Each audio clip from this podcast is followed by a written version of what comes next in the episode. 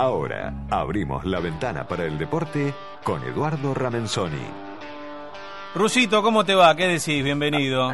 Hola Diego, ¿cómo te va? La locura, de la, la locura ¿eh? de la Fuera del radio. almuerzo. Sí, recién hablamos fuera del aire, hablamos acá, pero bueno, todo sigue, de continuado esto. Exactamente. La hora del almuerzo, Ruso, día feriado. ¿Hay asadito hoy o con no, las no, chicas no, o no? no, no, Ah, algo ah. livianito. Ah, que bien, ayer bien. tuvimos sí, una, una cena bastante este, pesadita, si se puede decir. Así Ah, que bueno. un almuerzo livianito. Está bien, perfecto, ensaladita. Así que... Bueno, Ruso, estaba, estaba como, como justo comentábamos en títulos y ahí producción me, me preparaba un poco el recorrido de la Copa Argentina.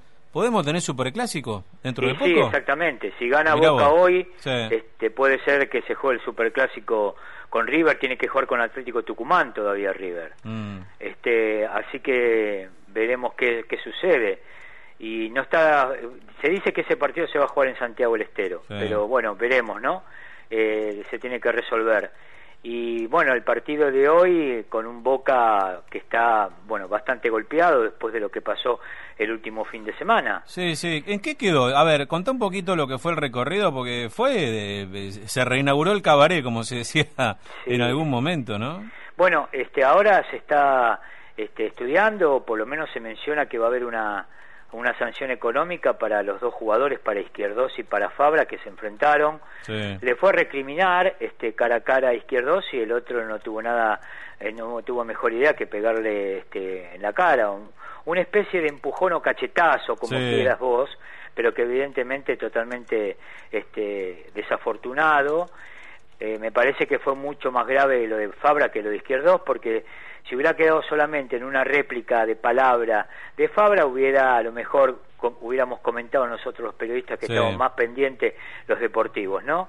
Este más pendientes de lo que pasa este, durante la semana en un equipo que lo que pasa futbolísticamente hablando, hubiera quedado solamente en eso, pero al haber este, una reacción de esa manera eh, exagerada por parte de Fabra, bueno, fue la comidilla de los programas deportivos, me parece hasta el día de hoy, que juegue Boca a partir de las 10 y, 8 y 10 de la noche Ajá. en la ciudad de La Plata ante gimnasia, ante defensores de, de Belgrano. De. Gimnasia jugó ayer y le ganó a Docsud Sí. 5 a 0 Sí, y sí, es otro sí, de los clasificados.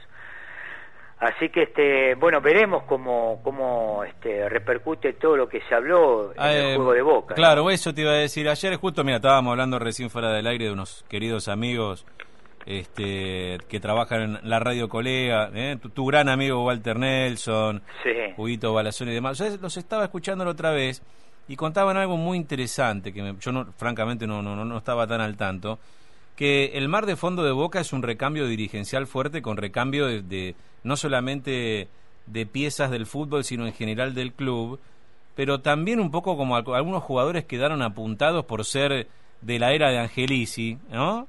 En de- Sí. eh, y, y algunos jugadores que por ahí están más identificados con esta nueva gestión. Claro, vos hablas del caso Tevez, por, Por ejemplo, ejemplo, por ¿no? ejemplo. que es el, el jugador emblema de Boca, muy en su momento emparentado con Daniel Angelici, el expresidente Exacto. este, de Boca. Pero a mí me parece que eh, este Consejo de Fútbol tiene mucha injerencia en, en Miguel Ángel Russo, Sí. con todo lo que lo quiero y con todo lo que lo respeto a Miguel. O sea, vos decís que realmente le, le meten mano en el equipo. Y yo creo que, mira, no quiero decir que le mete mano, pero si a vos Riquelme te dice, che, ¿por qué no juega tal jugador? ¿No lo ves Mm. para jugar? Es porque este eh, el, el vicepresidente de Boca, y nada menos que Riquelme, una figura pero indiscutida futbolísticamente Sí. hablando en Boca, es porque, bueno, ¿qué pasa que no lo pones a Claro, este? claro, ¿no? claro. ¿Y, ¿Y por qué formás de esta manera? Yo no digo que tenga que opinar, sí, tiene que opinar porque nada menos Riquelme, Bermúdez y Cassini este, jugaron al fútbol, fueron campeones con Boca, tienen un recorrido sumamente exitoso con esa camiseta, pero eh, en cada una de sus palabras, si eh, eh, verdaderamente las, las expresan y no las miden, lo condicionan a, a un director técnico. Y Sí, sí, entiendo lo dijo, clarísimo. lo dijo Gotardi, uno de los ex ayudantes de Miguel Russo durante bastante tiempo, el jugador de Racing y de Estudiantes de La Plata, nacido en el Hortondo, Ah, provincia de Santa Fe, Huito. Gotardi. Sí, sí. Sí, este, y lo conoce bien a Miguel y dijo, si Miguel este, no le hace caso, no, no hace lo que por lo menos le sugiere el Román, está fuera del equipo. Mm. Y por ahí hay versiones como que ya los ayudantes de, de Miguel le dijeron, mira, acá no tenemos más nada que hacer, que armen el equipo, este, el Consejo de Fútbol. Y Miguel, con toda su experiencia, este, con sus declaraciones que muy pocas veces dicen algo porque es experto en tirar la pelota afuera, vamos a aguantar un poquitito más.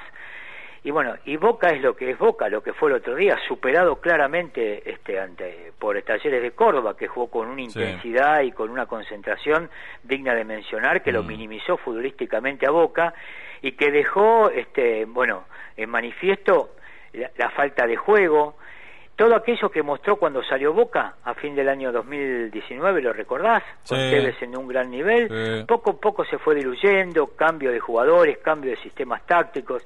Lo el buen resultado que le dio ante River lo cambió el otro día y así le fue. El 7 a 1 fue un espejismo de lo que es la actualidad de Boca, aparentemente. Y hoy, bueno, y hoy, este, hoy se juega, hoy si gana Boca no pasa nada, pero si pierde es un, un volcán en plena erupción, que ya me parece que es incipiente la erupción desde hace bastante tiempo en Boca, pero hoy ante Defensores de Belgrano, un equipo de la Primera Nacional, que en el arranque del campeonato de la segunda categoría empató los dos partidos, que viene también de un recambio importante, y Boca que no juega, no juega Tevez, no juega Villa, no juega, Ver, no juega no juega Fabra, juegan este, juveniles, ¿eh? Este, es decir que es una prueba verdaderamente de fuego la que tiene la que tiene Boca hoy que mm. reitero si gana no pasa nada y se pensará en el próximo domingo cuando juegue cuando mm. juegue nada menos que con Independiente y si pierde perdió ante un equipo de una categoría inferior que hace 91 años que no se enfrentan, defensores de Belgrano y Boca. 91 años, mira vos, prácticamente la historia del fútbol profesional. Por supuesto, el último enfrentamiento fue en 1930, cuando el fútbol era amateur. Fíjate, de 1915 a 1930 se enfrentaron ocho veces.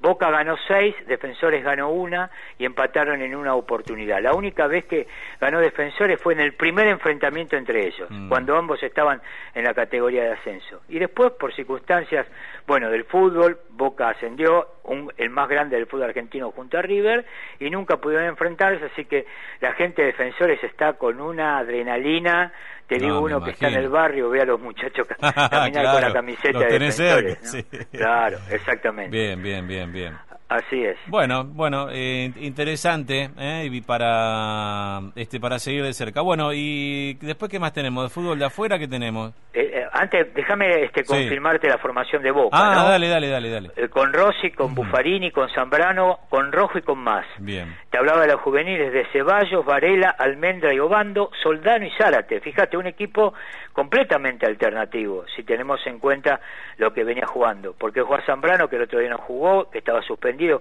en ese lugar juega Lisandro Pérez, no juega Fabra, juega más como lateral, juega Ceballos, ¿eh? un chico de las inferiores, Varela jugó pero no tiene tanta continuidad, Almendra que jugó después de cinco meses su primer partido el otro día ante Talleres, Obando que tiene poca continuidad, así que realmente es un equipo verdaderamente alternativo. 8 y 10 mm. de la noche con el arbitraje de Mauro Vigliano en la Ciudad de La Plata, 16 avos de final y vamos a hacer justicia con defensores, con Pietro Bono, Álvarez Gaux, Emiliano Mayola y Nadal, mm. Sosa y Ribadero por el medio, con Martínez por la izquierda y con Olivares por la derecha, con Lugones y Luis López, el once titular del equipo que dirige el Gato Esmerado, Copa Argentina esta noche, así que vamos a estar prendidito a la televisión para verlo. Así me gusta. ¿Mm? Bueno, Rusito, ¿y algo de afuera, decime? Y de fútbol internacional, decir que hay eliminatorias hoy europeas, así que hay varios partidos por por ver durante la tarde. Perfecto. ¿No? Así que y esperando, bueno, el fútbol de España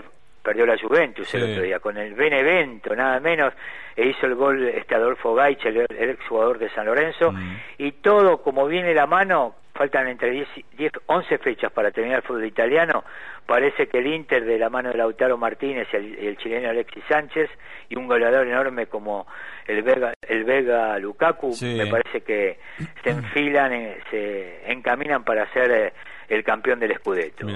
Bueno, ah, ¿Mm? para que se pongan contentos los amigos italianos y los familiares que tenemos allá. Por supuesto. Bueno, Rusito, gracias. seguimos. Gracias, ¿eh? Dale. Un abrazo. Un gran abrazo, gracias. El ruso Ramenzoni, capítulo deportivo en ventana abierta a la una de la tarde, tres minutos.